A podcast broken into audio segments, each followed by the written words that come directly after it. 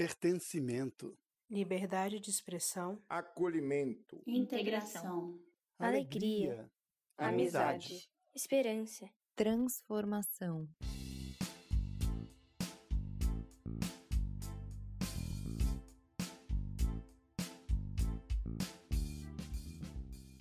Esse é o impacto do CISV, educando e inspirando para um mundo mais justo e pacífico.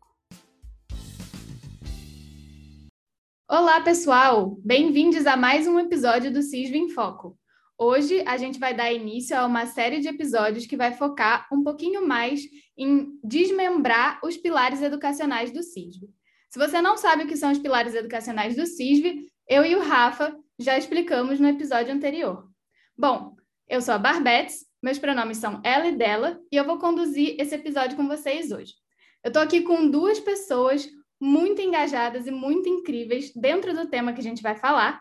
E as, antes de eu pedir para elas se apresentarem, só para dizer que esse tema ele diz respeito ao pilar do desenvolvimento sustentável e o, e o tema mais aprofundado dentro desse grande pilar que a gente vai falar hoje são as mudanças climáticas. Então, eu estou aqui com o Tiago e com o Paulo, que vão se apresentar, vão falar um pouquinho mais sobre eles, o que, que eles fazem atualmente e qual é a relação que eles têm com o tema da crise climática. Sejam muito bem-vindos. Oi, oi, gente. Então, primeiro quero agradecer o, o convite. Estou muito feliz de estar aqui, né? É sempre bom falar sobre clima, né? Então, assim, é um assunto assim que eu sou muito entusiasmado para falar. Então, me apresentando, né? Eu me chamo Paulo, o meu pronome são ele e dele.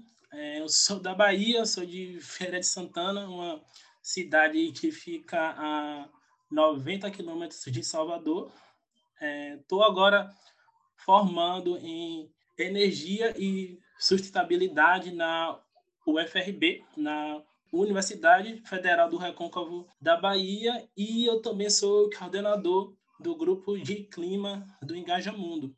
Então, minha relação com clima, né, é um pouco diferente assim da maioria das pessoas, né? Eu assim, na minha infância, eu não tive um contato com a natureza, com o interior, né? Sempre fiz aquilo assim tudo que uma que criança que, que mora no periferia, né, que é jogar bola, good, né, mas a minha aproximação com o clima, ela se iniciou quando eu tive a oportunidade de estar dentro do, do ensino superior, né? Eu já tinha toda aquela problemática ambiental e social ao meu redor, né? Mas ainda eu não entendia que aquilo tudo era provocado pelas as mudanças do clima, né? Então, quando eu tive essa oportunidade de entrar dentro da faculdade e também dentro do engajamento assim foi quando eu comecei a entender um pouco sobre o tema, né? Então, até hoje aí eu tento aprender mais, né? E também me engajar aí para tentar frear um pouquinho essa crise que a gente está vivendo. Muito obrigado, Paulo. Bom, gente, vou me apresentar também.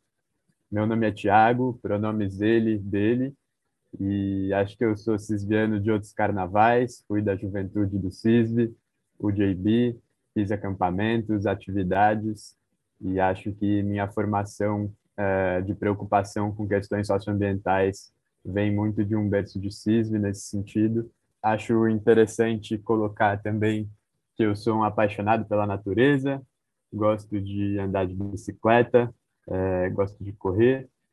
É, eu sou estudante de economia na USP hoje e trabalho atualmente com sustentabilidade na agenda de governos locais, mais especificamente com biodiversidade é, e gestão pública de áreas protegidas no ICLEI América do Sul a minha relação com o clima se deu de uma forma muito peculiar. Eu estava no ensino médio ainda, sem saber onde, onde implantar né, toda essa energia de, de, de incômodo com as questões que o mundo vem enfrentando. E um belo dia eu liguei para um amigo meu, o Tomás Marques, que inclusive é do CISB, e ele me contou que ele estava no Quênia. E aí eu falei, cara, o que você está fazendo no Quênia? E ele me disse que tinha saído de uma imersão para aprender sobre mudanças climáticas e o que está acontecendo com o mundo na França, e em seguida tinha ido para o Quênia para aplicar todos esses conceitos uh, na realidade de uma, de uma comunidade local para auxiliar eles com uh, formas de adaptação da realidade daquele local às mudanças climáticas, os impactos dela naquela realidade. E na hora que eu ouvi isso, eu achei incrível, né? Eu falei, nossa, que bacana que você está aí, que organização que você está envolvido, como é que é essa história toda. E foi aí que eu conheci Youth Climate Leaders, que nascia naquela mesma viagem, foi um projeto piloto, e daí fui fazer um curso de liderança para jovens líderes climáticos naquele mesmo ano, no segundo semestre de 2018. E foi esse curso que me abriu um pouco os horizontes para as mudanças climáticas, que é um tema que eu venho pesquisando e procurando articular e trabalhar até hoje. Uh, e hoje tem uma pegada de tentar entender como é que o sistema econômico gera, através dos seus processos produtivos de distribuição de riqueza, uh, suas externalidades, uh, tudo que a gente vê de questões ambientais negativas e como a gente pode transformar ele de alguma forma aos pouquinhos para que isso se dê de uma forma mais positiva. Nossa, gente, é realmente um prazer ter vocês aqui com a gente para a gente trocar essa ideia sobre esse tema super importante e que vem sido muito falado assim no mundo e muitas vezes a gente não sabe exatamente o que, que é, né? Mas antes da gente entrar mais a fundo no conceito e no que, que significam as mudanças climáticas, eu queria saber de onde que veio o interesse de vocês em se envolver com esse tema. Como eu estava falando na minha apresentação, né, eu tive, né, o contato assim sobre o que é as mudanças do clima quando eu tive a oportunidade de estar dentro da academia, né, dentro da faculdade, mas ainda assim eu já estava dentro dessa crise climática, mas ainda eu não sabia, né, o motivo delas e o porquê. Um exemplo, o porquê aqui na minha cidade chove menos do que nas outras, por que, é que o bioma né, da, da Caatinga né, tem secas extremas, enquanto em outros biomas né, tem chuvas assim, né, fora do período comum, né? Então essas dúvidas assim, né, sempre me acercavam, né, mas ainda não sabia que era provocado pela as mudanças do clima, né? Então, além dentro da faculdade, né, eu, eu aprendi mais quando eu tive a oportunidade de entrar do Engajamundo, né, que é uma ONG que trata sobre temas ambientais e sociais, né, e um dos grupos de trabalho é o de clima, né, o grupo que hoje eu sou um dos coordenadores. Então, o meu envolvimento veio a partir daí, a partir da dúvida, né, sobre essas questões que, que são do meu redor e também, né, é, dentro dessa organização que tem essa a proximidade com o tema e também conhecendo outras pessoas, né, que falam sobre clima de visões que são diferentes da minha, né? Então, a partir daí que eu eu tive esse envolvimento maior com as mudanças do clima. Primeiramente, queria recomendar muito a todos que chequem o trabalho do Paulo e do Engajamundo. É realmente uma iniciativa muito inspiradora. A gente teve a oportunidade de se conhecer na COP25, que foi a 25ª Conferência de Clima das Nações Unidas, onde países do mundo inteiro debatem acordos e quais serão é, os futuros das políticas climáticas, os futuros e os presentes, né, das políticas climáticas que a gente vem vivendo. Então, realmente, o Engajamundo tem esse poder de olhar para os diferentes lugares e as diferentes histórias uh, do clima e dos impactos ambientais, e admiro muito eles por isso.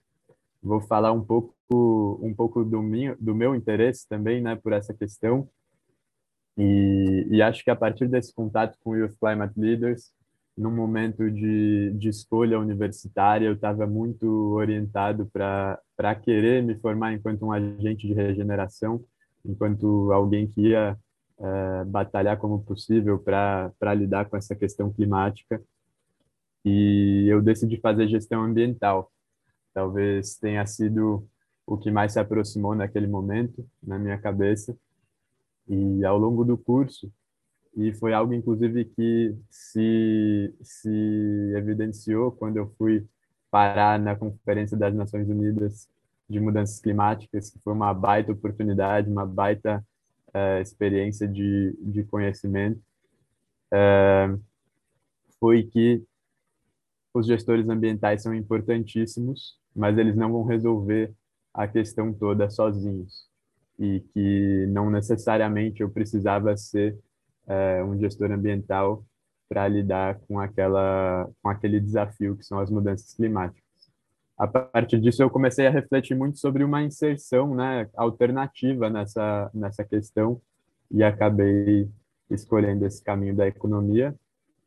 Hoje eu estou aprendendo e lidando mais com a agenda de biodiversidade, é, mas que tem suas costuras e, e suas relações muito próximas da agenda e dos desenvolvimentos na área de clima. Bom, então agora que a gente já sabe um pouquinho mais de como vocês chegaram até o trabalho com essa temática, queria que vocês explicassem para quem está ouvindo a gente o que, que são as mudanças climáticas, por que está todo mundo falando sobre isso e, e, enfim, primeiro o que, que elas são e depois a gente vai aprofundando mais. Então, falar de clima é sempre um assunto super amplo, né? Eu acho que é muito difícil a gente falar o que são as mudanças do clima em, em algumas horas, né? Mas elas são provocadas principalmente pela a emissão de gases na atmosfera, né? E esses gases, eles são provenientes principalmente da queima de combustíveis fósseis, do desmatamento, do uso intenso de recursos naturais, né, sem controle e, e esse uso também com essas emissões sem controle causam danos quase irreversíveis na natureza. Então, isso vem dentro do setor de transportes, do setor da indústria, do, do setor de geração de energia. Então, é, essa queima, né, esse, esse uso desses recursos emitem gases que são super danosos, né? E um deles, eu acho que provavelmente alguém já ouviu falar, é o CO2, né? Que são aí um dos gases assim que tem mais a potência de estar tá, é, afetando a nossa atmosfera. Eu acho que a explicação está ótima, Paulo. Vou fazer um breve complemento só. É, e muitos cientistas já colocam que a gente vive a era do antropoceno, né? que seria a era em que o consumo, a produção, o modo de vida, a organização social e econômica dos seres humanos teria suprimido a própria dinâmica dos ecossistemas e da natureza é, nos seus ciclos primitivos e, e naturais. E dentro dessa dinâmica de antropoceno, uma das supressões que mais se destaca eu diria, são as emissões de efeito estufa. E, e tem um fenômeno que é, que é o chamado cientificamente ciclo do carbono, que são as diversas formas que o elemento químico carbono toma na natureza e as maneiras com que ele se transforma, é, que é completamente alterado por isso. Então, a gente emite com a produção, com o transporte, com todos esses setores que o Paulo já muito bem comentou, quantidades gigantescas de gás carbônico. Hoje a gente emite anualmente mais de 51 bilhões de toneladas de CO2 equivalente, que é a medida usada para gás de efeito estufa de maneira geral. É, e acho que, que é mais ou menos isso. As mudanças climáticas são um efeito em cadeia, então, de, de todas essas emissões, por causa de propriedades químicas desses gases de efeito estufa que retêm o calor que, que vem pela radiação solar para a atmosfera da Terra. é um tema complexo, mas que conversando assim com pessoas que entendem sobre isso, acho que fica mais fácil da gente entender o porquê que isso é tão é, importante e por que, que a gente precisa começar a é, difundir essa conversa, porque o que eu tenho visto por aí é muita gente dizendo: ah, mas beleza, mudanças climáticas elas existem, é, é um problema muito grande que a gente vai precisar enfrentar enquanto sociedade, mas essa, essa informação não chega até mim. Então, é muito importante a gente falar sobre isso e difundir essa informação cada vez mais, né? Então, de novo, vocês são, assim, estrelinhas no nosso, no nosso céu de estarem aqui conversando com a gente sobre isso, porque a gente quer que esse assunto também esteja mais dentro das atividades cisvianas daqui para frente. E aí, já puxando um gancho, assim, falando da relevância e da importância de, de existirem pessoas que estão falando sobre isso, por que, que a gente precisa começar a agir agora para combater as mudanças climáticas? É importantíssimo que a gente comece a agir imediatamente para combater as mudanças climáticas, na medida em que essas mudanças, as emissões e os aquecimentos são retroalimentados, né? A gente a gente enxerga aqui uma série de fenômenos como a perda de cobertura vegetal, a perda dos glaciares e uma série de outros fenômenos que que muitos deles inclusive são complexos a ponto é, da gente precisar se aprofundar bastante para entender, é, vão causando uma grandíssima bola de neve é, que o grande medo dos, dos, especialistas é que a gente não consiga é, reverter essa grande bola de neve em um certo momento. Isso seria o chamado ponto de não retorno e definitivamente é onde a gente não quer chegar. Boa, também para complementar um pouco, né? Já tem pessoas que literalmente já estão perdendo a sua vida por conta das mudanças do clima, né? E aí quem mais sofre são aquele grupo de pessoas que são mais vulneráveis, que são os indígenas, as pessoas periféricas, né, que moram longe dos grandes centros urbanos e também pessoas de comunidades tradicionais, né? E a crise climática ela afeta todas as áreas mesmo assim da nossa vida, né? Vou, vou aqui trazer um exemplo um pouco prático e recente também, né?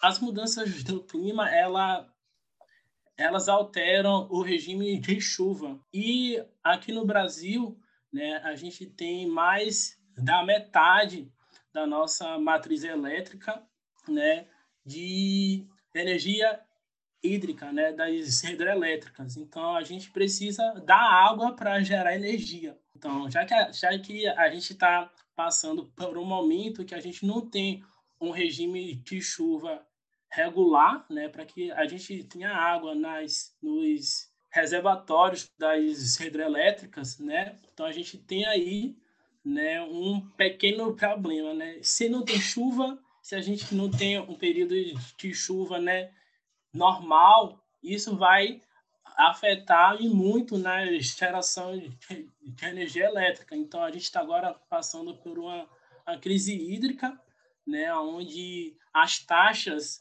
de energia elétrica está ficando cada vez mais cara. A gente agora, em alguns estados, está entrando na bandeira vermelha, né, que é a bandeira que a gente paga mais alto pela a nossa energia elétrica. Então, isso né, é por conta da crise do clima. Então, para quem pensa que não está afetando a gente, né, que mora nos grandes centros urbanos, isso está sim afetando né, e afeta o, nosso bolso. Né? E caso a gente ainda continue com esse de chuva desregular, a gente pode é, começar a estar tá produzindo energia através das termoelétricas, né? E elas usam combustíveis fósseis para gerar energia. E aí, quando a gente gera a energia através de combustíveis fósseis, né, a gente tem mais emissões de CO2, que é o dióxido de carbono, né, que é aí o gás mais nocivo para para nossa atmosfera, né? Então a crise climática ela é tão perigosa quanto também a crise do coronavírus que a gente está tá passando, né?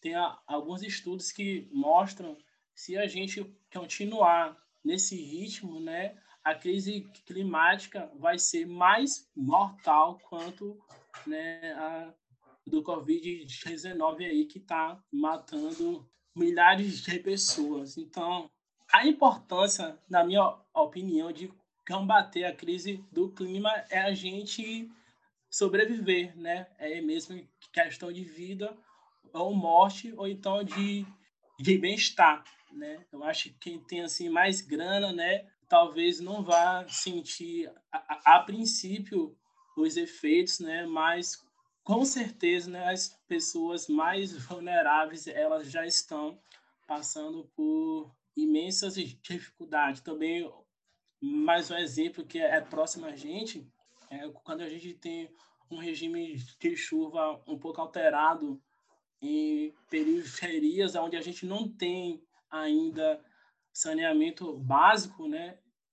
Acontece o que? As enchentes, né? Chove tudo, alaga tudo, a gente não tem um sistema de tratamento de esgoto e aí isso provoca doenças e quem sofre é quem está lá. Também, só para fechar, outro, outro exemplo também é por conta da dengue, também, né? Ou seja, quando a gente tem um regime de chuva, a gente não tem saneamento básico, né? É, é ali um local incrível, né? Para o mosquito tá, né? Se reproduzindo. Então, quem sofre com isso é quem mora em zonas é, periféricas, um pouco afastada dos grandes centros urbanos. Então, a gente, a gente agir contra as mudanças do clima é, é proteger a nossa casa, que é o planeta Terra. É isso, né? Às vezes parece que está muito distante da gente. Então, é... enfim, é importante esses exemplos que você traz, Paulo, porque a gente consegue dar um senso de concretude para como, de fato, a crise climática afeta a gente no nosso dia a dia e como que as pessoas podem começar a perceber que elas precisam também agir para que a gente consiga enfrentar esse problema enquanto sociedade, né? Ti, você queria comentar alguma coisa? Não, eu queria dizer que eu acho importantíssimo esse, essa abordagem de olhar para as diferentes realidades locais, né, na lida com a mudança do clima. É, como é uma questão global, a gente costuma interpretar sempre em termos médios é, e com números, e isso às vezes acaba ocultando um pouco que o global é uma soma de uma diversidade infinda e gigantesca de realidades locais. É, e nesse sentido, é importantíssimo a gente olhar para as comunidades vulneráveis e ouvi-las, entender o que elas estão demandando, como o Paulo muito bem colocou. E eu gostaria também de adicionar que quando a gente olha para as elites, né, com, quando a gente olha para as, classes é, mais dominantes em termos de poder, é, seja o tipo de poder que for, financeiro, político, etc., é importantíssimo que a gente mostre também que, que as políticas, a economia, as finanças, os negócios não vão estar bem em um mundo é, que não tenha um clima resiliente e um clima que, que comporte esse tipo de atividades. Então, é, até como uma estratégia, é interessante a gente sempre mostrar seja em que tipo de, de atividade a gente esteja envolvido, e de alguma forma ela afeta é, esse global através do impacto é, no local em suas diversas formas.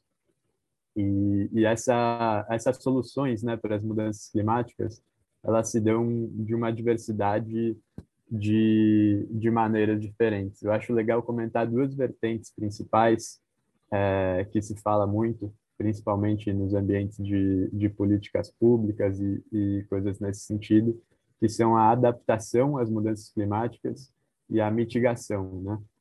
A adaptação seria, então, é, na linha de pensamento de já que as mudanças climáticas já estão acontecendo e elas de fato estão, estão afetando milhões e milhões de pessoas no mundo todo, o que, que a gente pode fazer para arcar com as consequências locais em determinado cenário, para que as pessoas sofram o mínimo possível com isso, ou que a gente consiga, até num cenário em que, em que problemas já tenham ocorrido, reverter ao máximo os danos causados. A mitigação, por outro lado, é a gente entender que, apesar das mudanças climáticas já estarem acontecendo, é, tudo pode sempre ficar pior e no caminho que a gente está indo, infelizmente, as coisas estão ficando. É, e é necessário que a gente reduza muito as emissões, reduza o número de emissões líquidas, é, e emissões líquidas são o que é emitido menos o que é retirado da atmosfera, né? Porque existem atividades também é, como como reflorestamento, como a principalmente mais ainda do que o reflorestamento, a conservação de áreas é, de florestas em pé e, e atividades produtivas limpas, geração limpa de energia e uma série de coisas deixa de, de emitir todos esses gases de efeito estufa. Então, um pouco nessa linha, é muito importante que a gente olhe para as realidades locais, olhe para as dinâmicas de poder e haja nesses dois sentidos de, de adaptação e de mitigação. Nossa, quanta informação, meu Deus, mas que maravilhoso, porque é muita coisa que realmente não chega até a gente, né? Mas, por um outro lado, olhando é, para a realidade de hoje, nós somos três jovens na casa dos seus vinte e poucos anos, talvez quase 30, quem sabe. É, a gente está aqui conversando sobre isso, sobre mudanças climáticas, e eu tenho visto, assim, porque eu tenho pesquisado muito por interesse pessoal sobre esse tema, que a maior parte das pessoas que está engajada com o assunto de mudanças climáticas e, e fazendo coisas para combatê-la é a juventude. E aí, é, queria saber de vocês, assim, qual é o significado simbólico de ter a juventude liderando as ações para combater as mudanças climáticas no mundo e também no Brasil hoje? Então, essa é uma boa pergunta, né? Mas assim também eu vejo que é a pergunta assim mais simples de responder. Os jovens, eles são as pessoas que vão habitar aqui na Terra por mais tempo.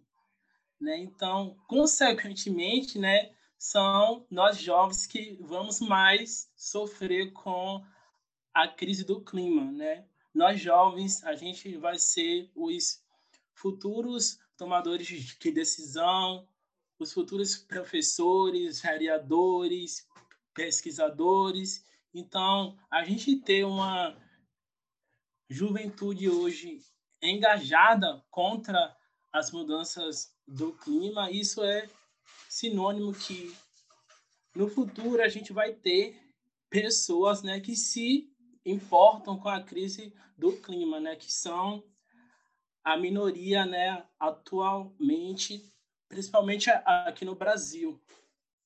Então, por isso é, que eu vejo que tem a importância né, de nós jovens estar tá liderando esse processo, né? porque a gente vai estar tá sofrendo daqui a 30 anos, 40 anos, né? os nossos netos, enfim. Né?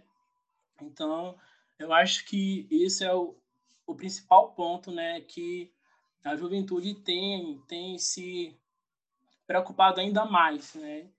Eu acho isso um ponto que é muito importante, né? A gente tem que mesmo criar a legião de pessoas, né, que se importam com isso, né? Em diversos setores, dentro da academia, dentro de empresas, dentro de indústrias, né? Se a gente ter né, essa geração que trabalhe, que estude, né, e que esteja dentro desse contexto ambiental, com toda certeza a gente vai ter um futuro um pouco mais agradável, né? Porque infelizmente a gente vive numa sociedade muito capitalista, né? E que está usando todos os nossos recursos, na, na, desculpa, todos os recursos naturais de forma desenfreada. Então, eu acho que esse é o principal ponto, né, que a juventude está é, com essa preocupação grande de lutar contra a crise do clima. Eu pessoalmente concordo muito com o ponto do Paulo. Sinto que sendo esse planeta a nossa casa, é, e aí por mais tempo do que para as outras gerações, é importantíssimo que a gente se envolva diretamente é, com a proteção dela. E aí queria trazer um aspecto positivo também, né? Que apesar de ser um grande desafio e a gente ter um peso enorme sobre as nossas costas, são diversas as possibilidades de, de trajetórias, e aí trajetórias lindas mesmo, de regeneração que esses jovens, é, que nós jovens, de, de maneiras diversas e diferentes, estamos traçando para conseguir melhorar um pouco essa realidade e, e, e, de pouco em pouco melhorar muito, né? Queria trazer também que eu acho importantíssimo, além da gente da gente se posicionar enquanto jovens e reivindicar, é, é muito importante que a gente articule e dialogue com as outras gerações, porque não dá tempo de esperar também que a gente ocupe, to ocupe todas as posições de tomada de decisão para reverter os impactos da mudança do clima. É muito necessário que a gente, no, nos nossos papéis de filhos, de netos, de amigos, de todas as relações possíveis que a gente tenha entre pessoas, é, até profissionais, e muito importante essa parte de profissionais também, é, exerça um papel de, de convencimento e, e de conversão é, no sentido de que os fatores climáticos são, são bastante importantes e, e é, trazer essa lente climática, né? Um, é um termo que eu gosto de usar, essa colocar esse óculos de, de que as nossas ações, do, de que, que nos deixam enxergar o impacto das nossas ações no ambiente à nossa volta, é, é muito importante. De fato, de fato é muito importante que a gente dialogue com as pessoas que estão lá agora, porque como a gente estava falando mais cedo, a gente não tem tempo para esperar, a gente precisa começar a agir agora para que a gente possa viver até os 90, 100 anos, quem sabe, para que a gente possa ver gerações que estão para vir depois da gente, né, também.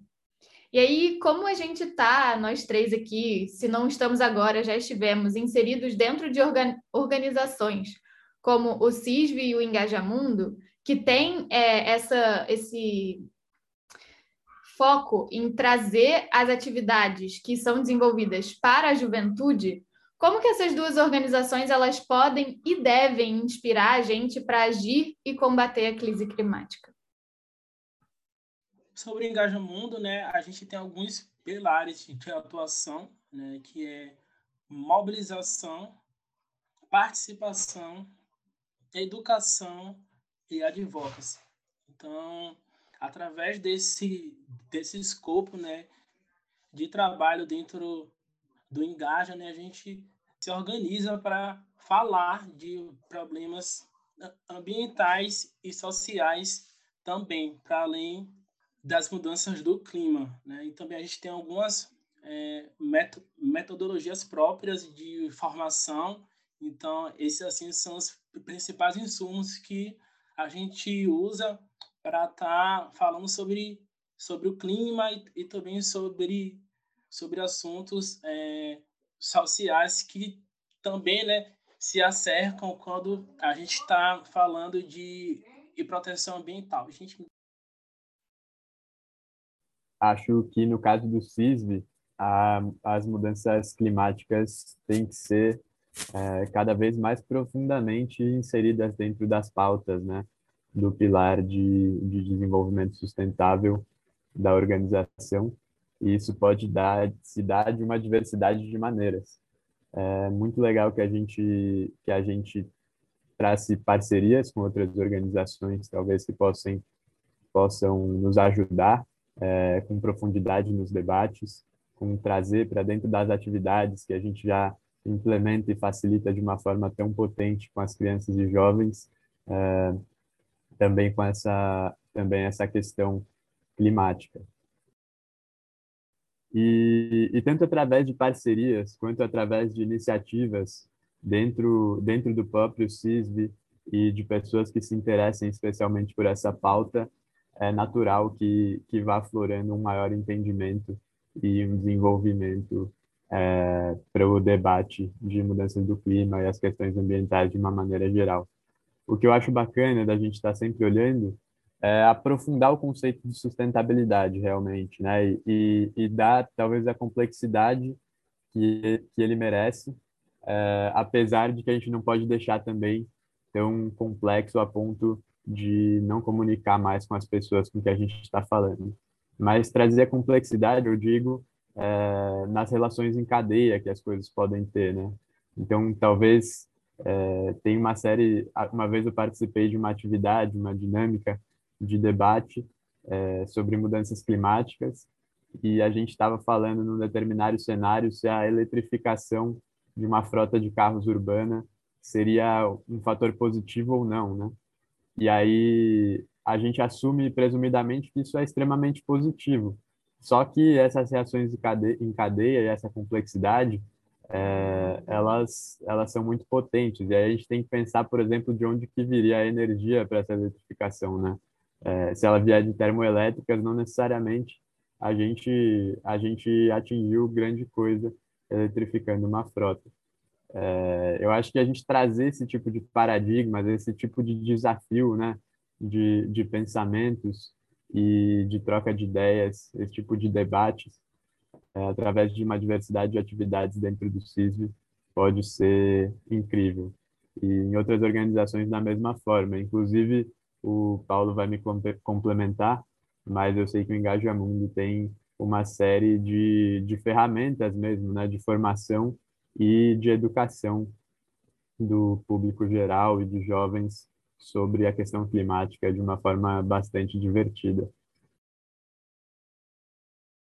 É, bom, dentro do Engajamundo, a gente tem alguns pilares de atuação, que é mobilização, participação, educação e advocacy. Então, são, são dentro desses pilares de atuação que a gente se organiza não apenas para falar sobre mudanças do clima, né? Porque a gente tem cinco grupos de trabalho, né? Que são de clima, biodiversidade, gênero, cidades e comunidades sustentáveis e ODS, que são os objetivos do desenvolvimento sustentável. Então a gente tem esses pilares de atuação juntamente com metodologias né, próprias para a gente estar tá falando com o jovem, né, quais são esses primeiros passos para que a gente possa falar né, sobre esses problemas ambientais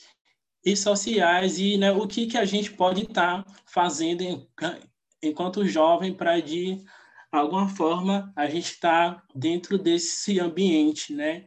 Então, é também importante falar, dentro do Engaja Mundo, a gente tem um, programa exclusivo sobre educação climática, que se chama o Educlima. É um projeto onde a gente fala né, dessa ciência da crise climática, da onde surge, da onde vem, quais são esses efeitos, né? E também ferramentas voltadas, né, para estar tá falando sobre o clima, né? Ferramentas de comunicação, de advocacy, né? Então, é, também de ativismo. Então, é um programa onde o jovem ele ele aprende o conceito da crise climática e também ferramentas, né, de como ele pode estar, tá, né, trabalhando para estar tá de alguma forma, né, nesse contexto.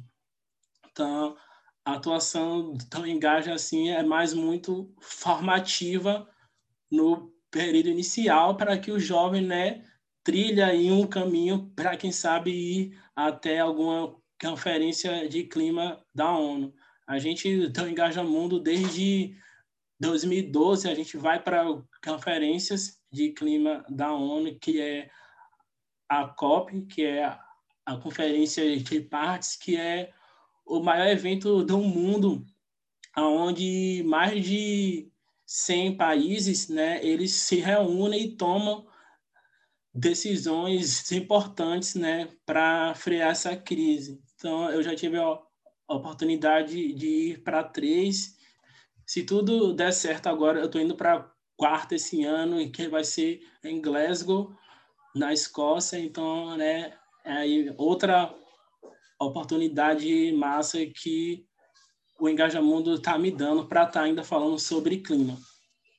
Pegando um pouco o gancho do que o Paulo está colocando nesse sentido e dessas oportunidades que as organizações jovens, nesse caso, exemplo do, do Engajamundo, no caso dele, tem para nos dar enquanto jovens, é, acho que é legal eu fazer um complemento em relação ao que eu tinha dito no âmbito mais educacional, e trazer também um caráter que a gente poderia muito trazer para dentro do CISV, todo tipo de organização jovem, que é uma experiência de laboratório, né?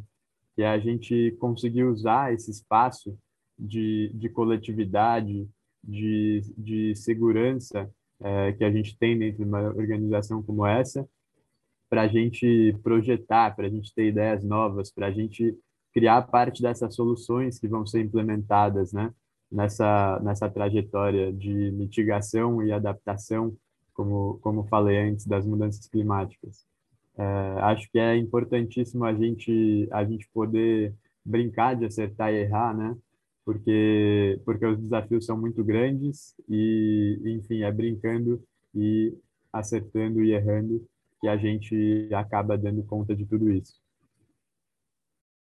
Bom, muito bom, gente. Incrível. Espero que, se as pessoas que estão ouvindo a gente levarem para o coração essas informações que vocês estão trazendo para cá, é, elas, quando acabarem de escutar esse episódio, vão ficar com uma pulguinha atrás da orelha pensando: o que será que eu, enquanto indivíduo, posso fazer para ajudar, o mínimo que seja, a combater as mudanças climáticas, né?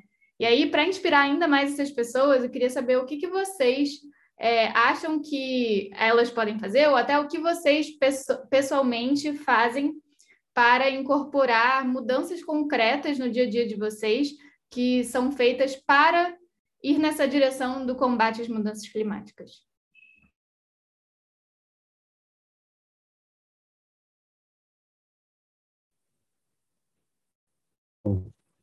É, acho que eu gostaria de começar essa resposta dizendo que é diferente para cada pessoa, porque somos pessoas diferentes.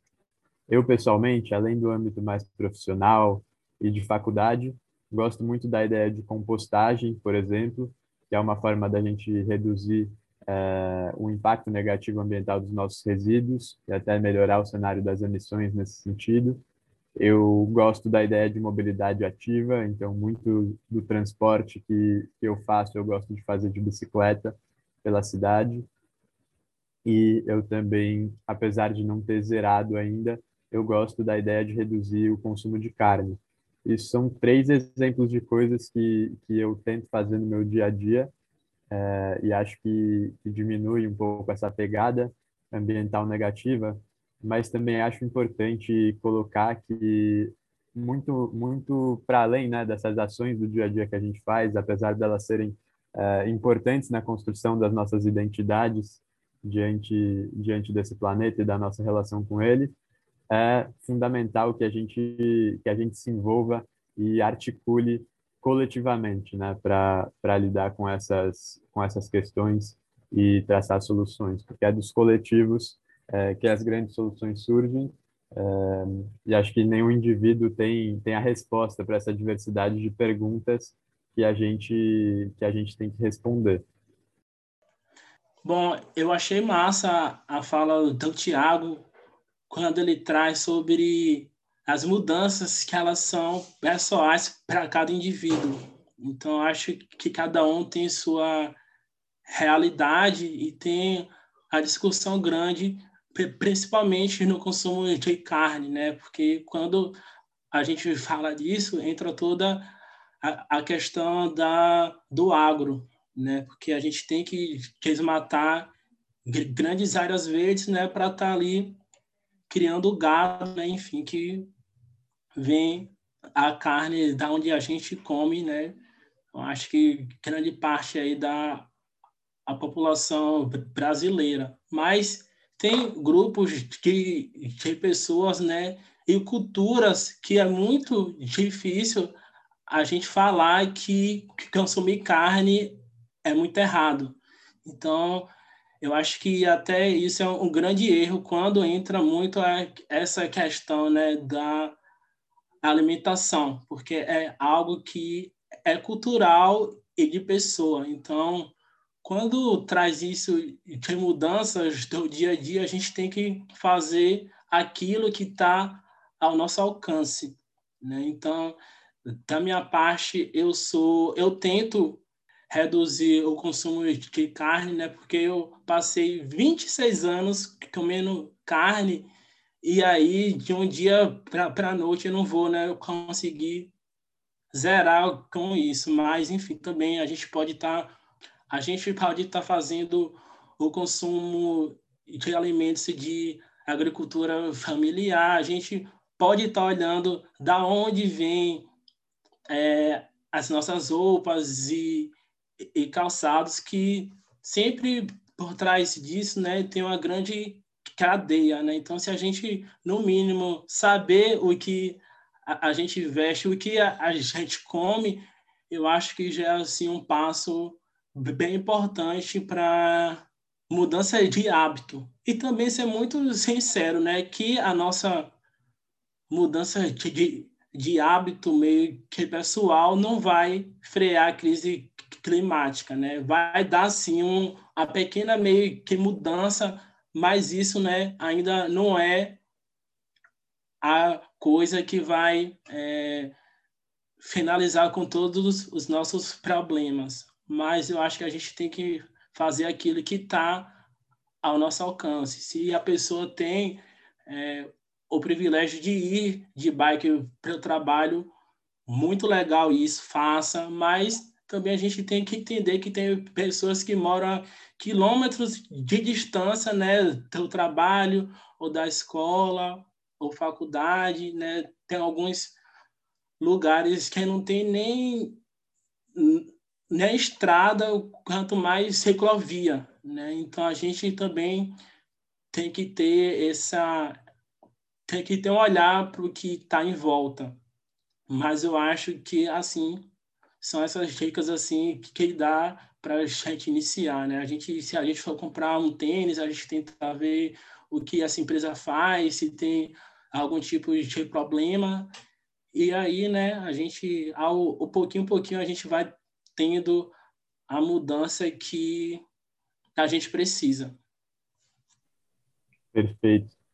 Nesse, nesse sentido, eu acho que o mais importante é cada vez que a gente vai vai realizar alguma ação, né, independente do chapéu que a gente esteja usando naquele momento, o chapéu de familiar, de consumidor, de profissional, de estudante, é, enfim, de todos os chapéus que a gente usa na nossa vida, a gente complemente esse chapéu com aquele óculos que eu comentei anteriormente, que é o óculos das lentes climáticas, né, da gente tentar olhar de que forma as nossas ações impactam a nossa volta em cadeia.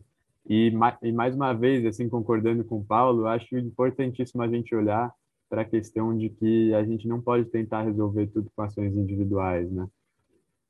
É, a gente tem que valorizar o coletivo nesse sentido e principalmente também é, entender que existem processos políticos, econômicos é, de uma dimensão bastante robusta e, e, que, e que deles muito dessas soluções uh, dep dependem de, de que eles desentravem né, um pouco esse caminho.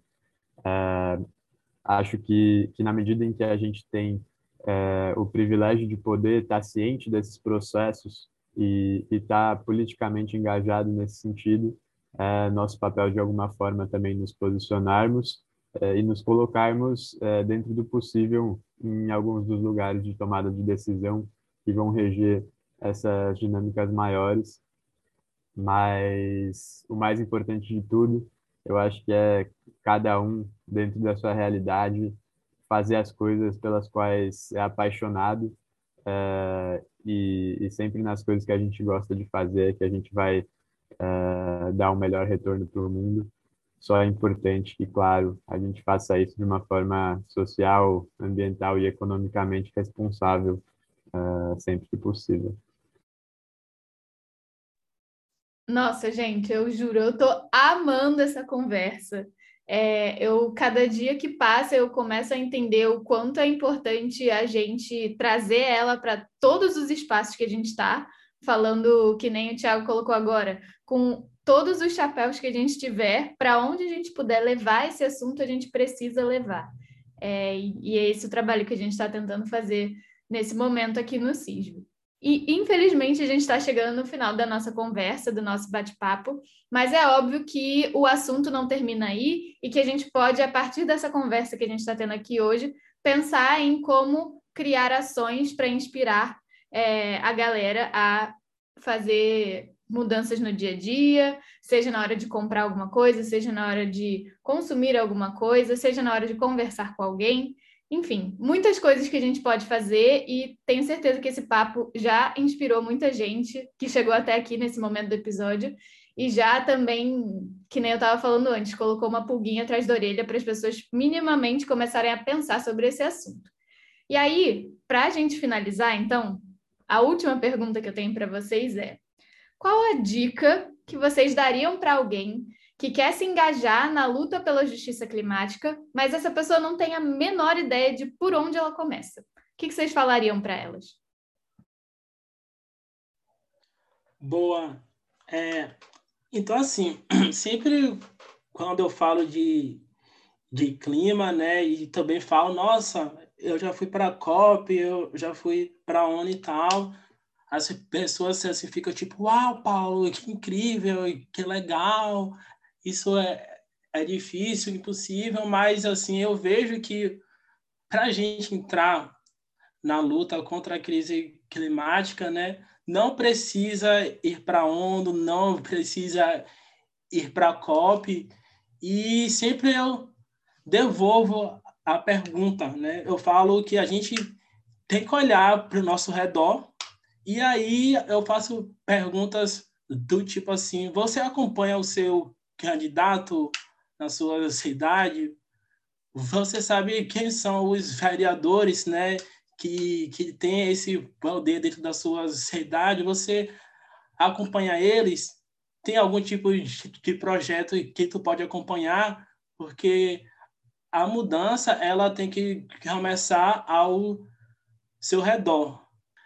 Tem uma frase que eu amo muito, né, que é o, o pensar globalmente e agir localmente, né? Então a gente, né, tem várias aí chances, né, da gente entrar dentro da luta contra a crise climática e também existe várias organizações, né, que dão aí os primeiros passos, né, que são uma delas é um pouco suspeito para falar que é o Engajamundo, mas enfim, existe aí várias outras, né? Ou então até mesmo coletivos, né, que trabalhem mesmo dentro do seu bairro ou cidade.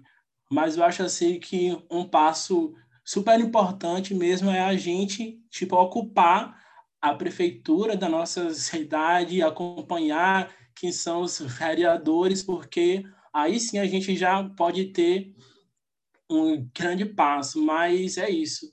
Não existe nenhum tipo de receita de bolo. Eu acho que vai muito do local e de cada realidade. Muito bacana, Paulo. E nesse sentido, acho que vou, vou dar uma, um conselho é, bastante curto, mas que eu acredito muito, e que é que a chave para a gente ir desbravando esses caminhos né, de regeneração são as pessoas que a gente encontra. E aí, particularmente, a gente, como, como ambientalistas, digamos assim, e pessoas que, que têm vontade de regenerar e de criar soluções é, ambientais e sociais para o mundo que a gente vive, a gente sabe que é muito difícil, normalmente, para a gente conseguir é, que muitos dos ambientes que a gente precisa que nos escutem, nos escutem. E normalmente a gente fica bastante frustrado com isso.